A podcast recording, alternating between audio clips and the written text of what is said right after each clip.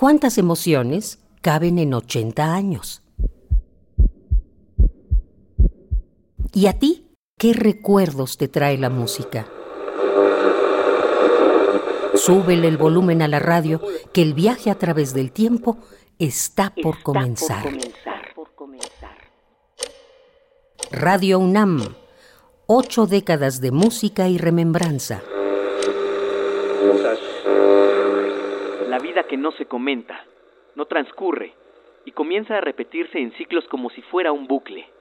La radio que analiza e informa construye una linealidad en la historia.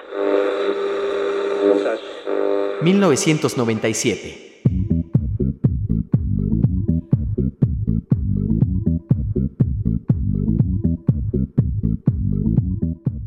Alrededor del mundo se observa uno de los cometas más brillantes del siglo XX, el Hale-Bopp. El acontecimiento genera un cierto grado de preocupación e incluso se rumora que una nave extraterrestre sigue al cometa. Por este motivo, se produce un suicidio en masa en la secta conocida como Heaven's Gate.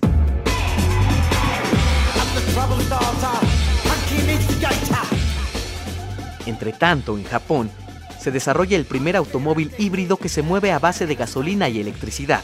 Es el Prius de Toyota. En Londres, científicos analizan el ADN en el esqueleto de un Neandertal. Además de apoyar la teoría de la evolución humana, sus descubrimientos dan pruebas de la existencia de una Eva africana hace 100.000 o 200.000 años.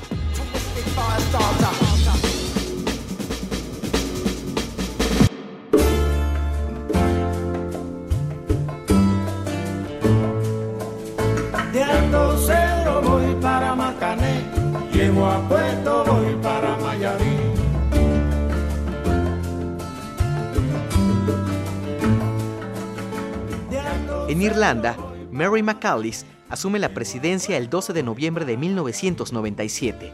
Es la primera vez que una mujer es elegida, después de otra para este cargo. Por otro lado, Hong Kong comienza a matar a todos los pollos, gallinas y gallos de su territorio, con la esperanza de detener al letal virus de la gripe aviar. Este año fallecen dos figuras claves de la generación Beat, movimiento literario estadounidense. Uno de ellos es William Burroughs, autor de la novela El almuerzo desnudo. El otro es Allen Ginsberg, cuyo poema más conocido se titula Howl o Aullido en español. Holy, holy, holy, holy, holy. The world is holy, the soul is holy, the skin is holy, the nose is holy. Este año la guerra civil argelina alcanza su punto más álgido se producen cuatro masacres entre agosto y diciembre. Se estima que en este conflicto bélico, que inicia en 1991 y termina en 2002, fallecen entre 150 y 200 mil personas.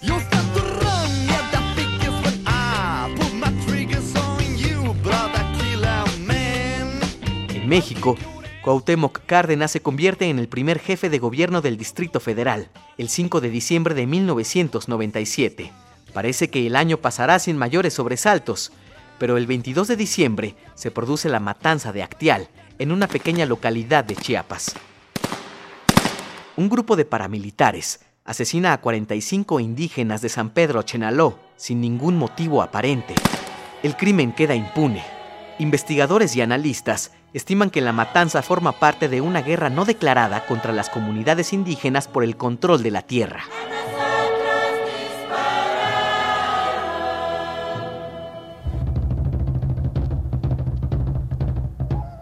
En 1997 se celebra el 60 aniversario de Radio UNAM. La emisora comienza a transmitir por Internet. Además, este año inicia un nuevo programa de El Valedor, Tomás Mojarro. El tal Valedor dijo en el programa de, de 1997 y dice hoy, a mí no me mientes al tal Valedor, es catastrofista. En domingo 7, ahora domingo 6, el escritor y periodista mexicano comenta y analiza el acontecer político, social y económico del país.